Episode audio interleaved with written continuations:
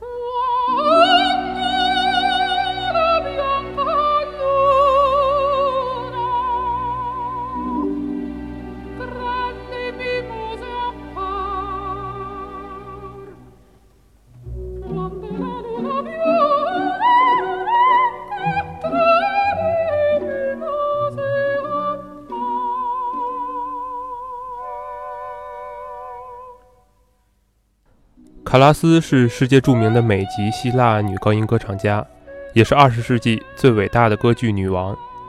她以优美的歌声和希腊船王悲剧性的爱情而出名。她曾经在米兰拉斯卡拉剧院上演了《阿依达》。说到《阿依达》，我上周五正好去参加了何慧老师的《阿依达》的眼前访谈，在上海首席公馆，在那里近距离的接触到了。何慧老师，应该可以说是在当今世界上最杰出的女高音歌唱家之一了。这次在上海大剧院，她也将带来她的第一百五十四场《阿依达》的演出。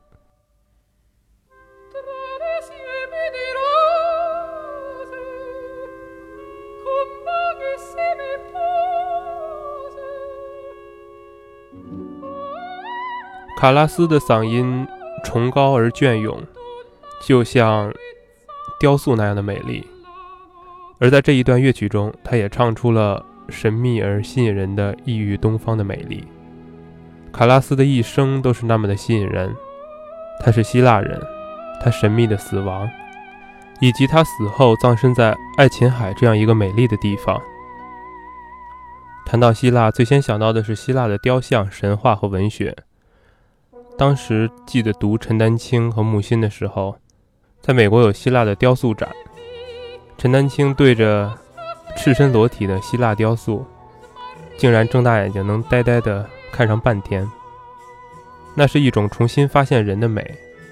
在欧洲，文艺复兴重新打开了人们认识世界的大门，人们透过这扇大门重新发掘了人的价值。这让我想到了之前看许知远采访白先勇的那段访谈。许知远让白先勇谈一谈他心目中五四那一代的文学。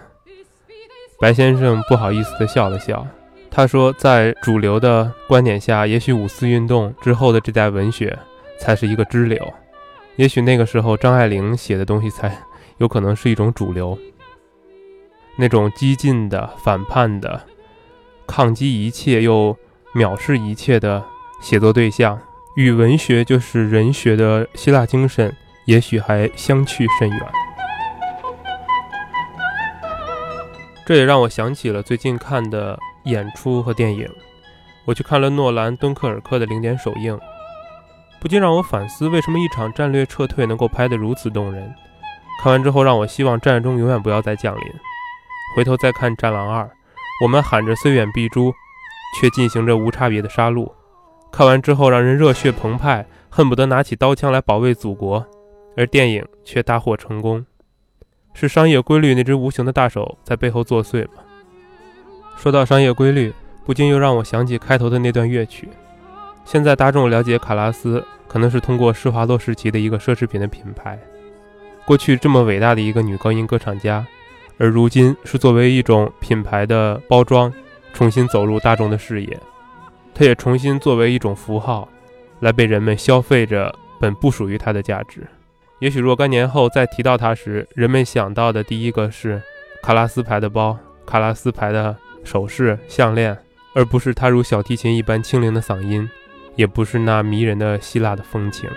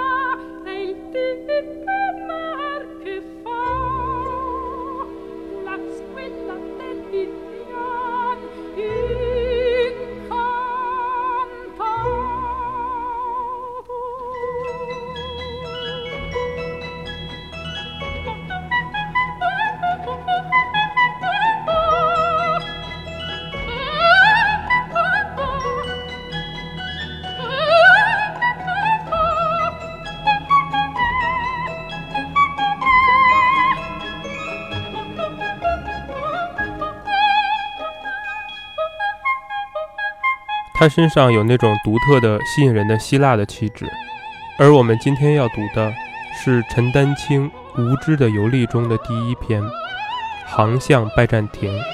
我们也将一起从阳光码头出发，乘着小船驶向希腊。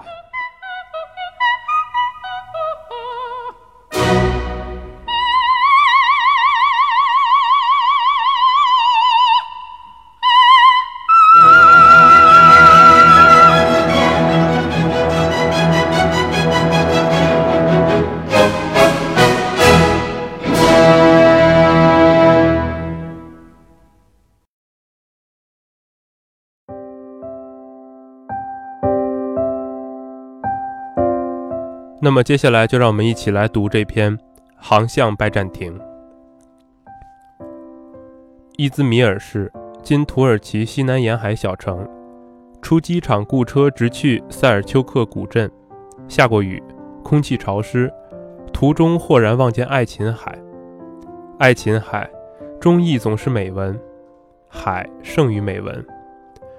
我所见过的海，为地中海一带是这样的浩瀚苍翠。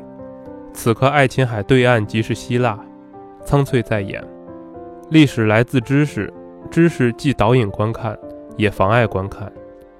礁石，海的白沫，三两渔船，沿海无人。还没瞧见一根希腊石柱，我已驰入时光深处，至少两千年前。这里一如欧陆，随处富饶。我所谓富饶，非指钱财，而是草木繁盛。本地的叶茎花瓣挺翘肥厚，色相饱满。看着肥沃的土地大片休耕，不免想起华中西北的贫瘠。那是一块被榨干的土地。有位美国历史学教授与我说起中国，我试图反驳，话咽了回去。不对，那是被榨干而仍在无度榨取的国土。承上帝后代，希腊人当初知道占据了何等地利吗？难怪征战。三千年来，这里遍布战场，轮番胜败。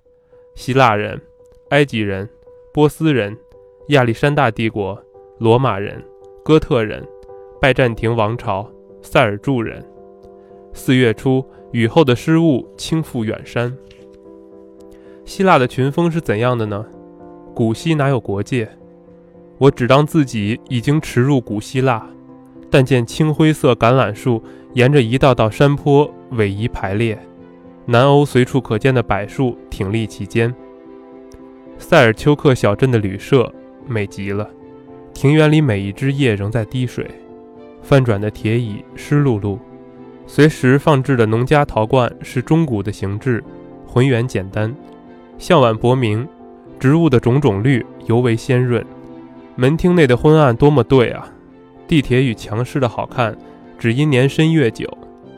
二楼小间，沿着扶梯走上去，像是寻到外婆家。床头柜与写字台，窄小老式样，如闺房的洁净而悄然。欧洲的乡镇全然留在前现代，我竟确认这里就是欧洲。他们懂得这才是生活，这生活为张岱辈或能会心吧。推窗，一簇簇浓密的紫白树花，几几乎伸进窗内。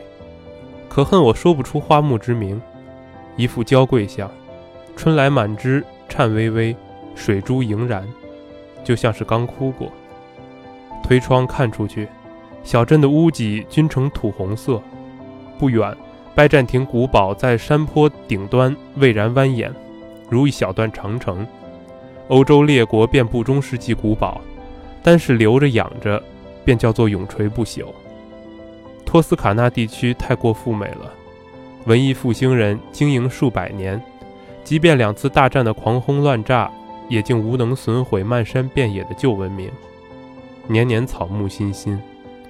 比之意大利，这里显得土了，然而更淳朴。无意争斗现代化是穆斯林的美德吗？又想起如今中国的乡镇。晚餐第一道汤着实动人，纯正的番茄味儿，味觉最是顽强的记忆。餐室由凉棚改建，干净宽敞，梁柱挂满当地的彩绘瓷盘，搁在城里可就土气了。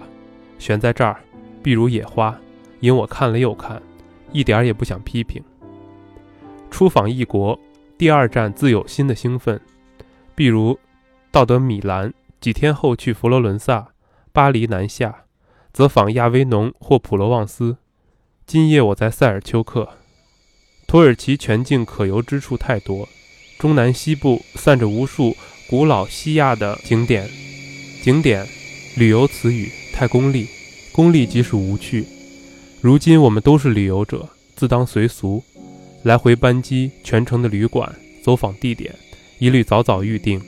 真的旅行是漫长的辛苦。人与马徒步跋涉，一路迎向未知的经历。此行计划围在伊斯坦布尔之外访塞尔丘克，不及别处。古希腊著名城邦以弗所遗址就在镇外不远的山路。初到一地，周围走走也属心旷神怡。这里不富不穷，清爽，清爽到无可驻足。镇子好看，是因远远环绕的群山。大道旁排列棕榈树。路边小清真寺新砌的瓷壁，当地博物馆又一组希腊罗马雕刻，其中几具仰面击倒的战士雕刻从未见过，躯干残断，其状生猛。古代艺术家多善斗殴，伤亡之相看得熟。可惜馆小而量少，如所有古老国家，次要的残柱壁檐通通堆在庭院或馆外，杂草丛生。回程路经一处荒坡。乱石中豁然耸立罗马石柱，这儿两尊，那儿一排，越看越多。他们日日夜夜站在这里吗？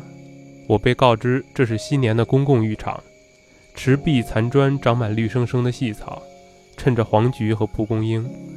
被坡面遮没的那一头，据说是古希腊阿尔特弥斯神庙，只剩碎石基了。我又性急，画速写，笔尖跟着注释匆忙旋转。明天将看到大片的城邦遗址了，懒得想象。眼前石柱已如希腊戏剧的开场白，叫人按耐不住。此后两天，我在以弗所废墟堆丧魂落魄，速写簿将近用完，请看照片与我的画。画、照片只能是粗鲁的稀释与框线。忽然，庞大遗址沿着山谷漫坡的两端展开了，白石累累，那一瞬无法描述。一步踟蹰，每一石柱群角度的每一变换参差，情理之中而意料之外，比前一秒的注视更其好看，好看的心烦意乱。即便站定一处放眼巡视，也处处构图。我的目光永在搜索矿图，山势倾覆，石柱竖直，杂树与乱石穿插其间，姿态复姿态，眼睛哪里忙得过来？喘息着攀援古剧场石阶一级级达于顶端，四看远近，景致纷陈，简直狼藉遍野。山中乍晴乍阴，废墟群聚而集体沉下脸来，转瞬被烈日照射，那灿烂之象无情而可怖。广大坡面延伸向上，急于峰峦，众花怒放，群树繁荣，以春日的猖狂和野蛮，争相展示苍绿紫翠，大规模回应千年废墟。一切是在今天。我试着详查这里那里的遗址局部，残缺块垒，断续拼凑当年的正殿、耳房、拱门、回廊，还有厕所，忍不住时时一目眺望苍山怎样起伏援引。怎样在视线终点美丽的倾斜，那伟大而茫然的倾斜令人心醉。少年时代山中岁月，我因之终生患了目接群峰的痴呆症。这是我头一回置身希腊遗址，却仍频频看顾无古无今的山，沛然神伤。下雨了，雨中寻去遗址南端，更庞大的废墟迎面而来——塞尔苏斯图书馆，另一座大剧场。间杂过于密集的石柱与残殿，为了常年修复，当地文物考古所已建了巨大的尖架笼罩，包围神庙。屈入避雨，寻看数十间殿房的镶嵌地面，高贵的图案设计，两千多年前已被希腊的人的美感搜索殆尽。傍午余止，寂寥空山，虫鸣鸟叫，喧腾而寂静。天际云雾疾走，形势浩荡，状如战事的尾声。神似田园交响乐三四乐章的交接，鼓声渐摇，长笛萧然。昔年山中雨歇，野田怅望，语气铮铮，山气空蒙。正是这身心舒阔的时刻啊！一时回到插队时光的赣南，而分明眼前是古希腊，而我在土耳其。以弗所，公元前十世纪建成，属爱奥尼亚地区。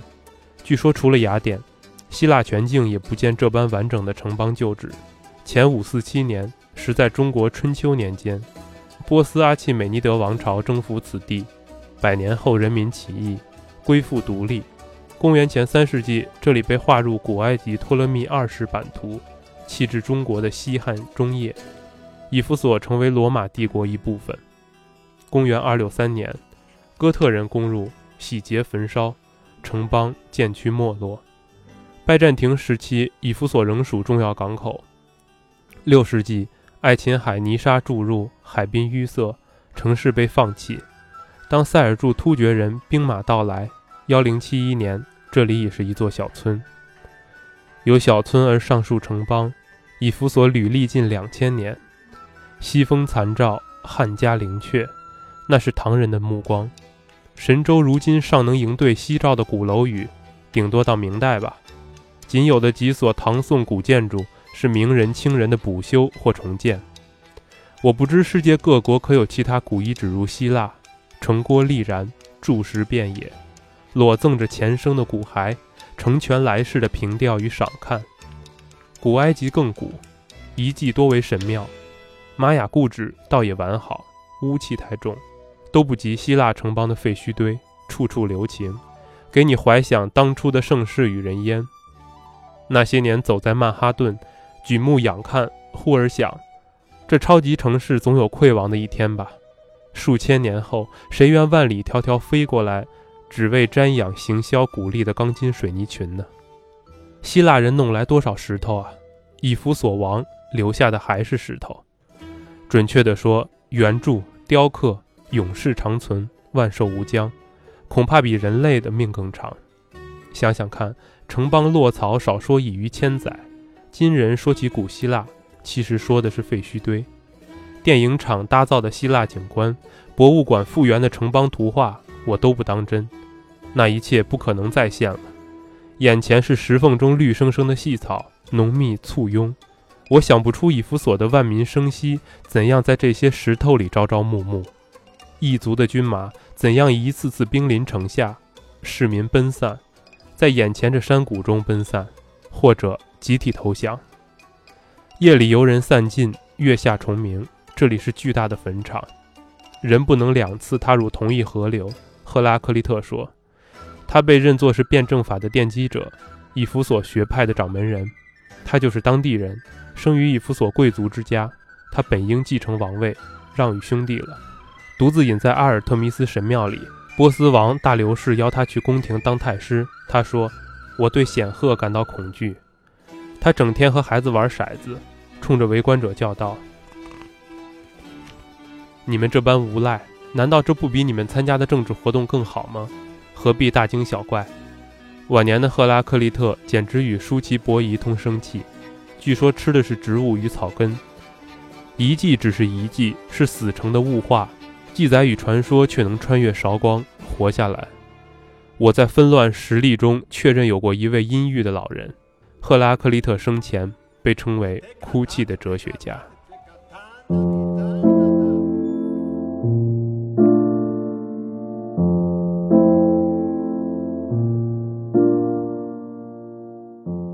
除了民风淳朴。我对土耳其文艺一无所知，帕慕克的小说至今未读，我实在到了读不进小说的年龄了。唯一读过的土耳其小说是在二十年前，却是感动至今。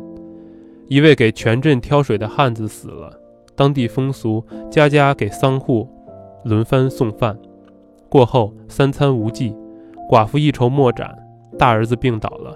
小说结尾，弟弟悄声问妈：“哥哥几时死？”母亲惊痛，喝止孩子。弟弟说：“哥哥死了，邻居又会来送饭的。”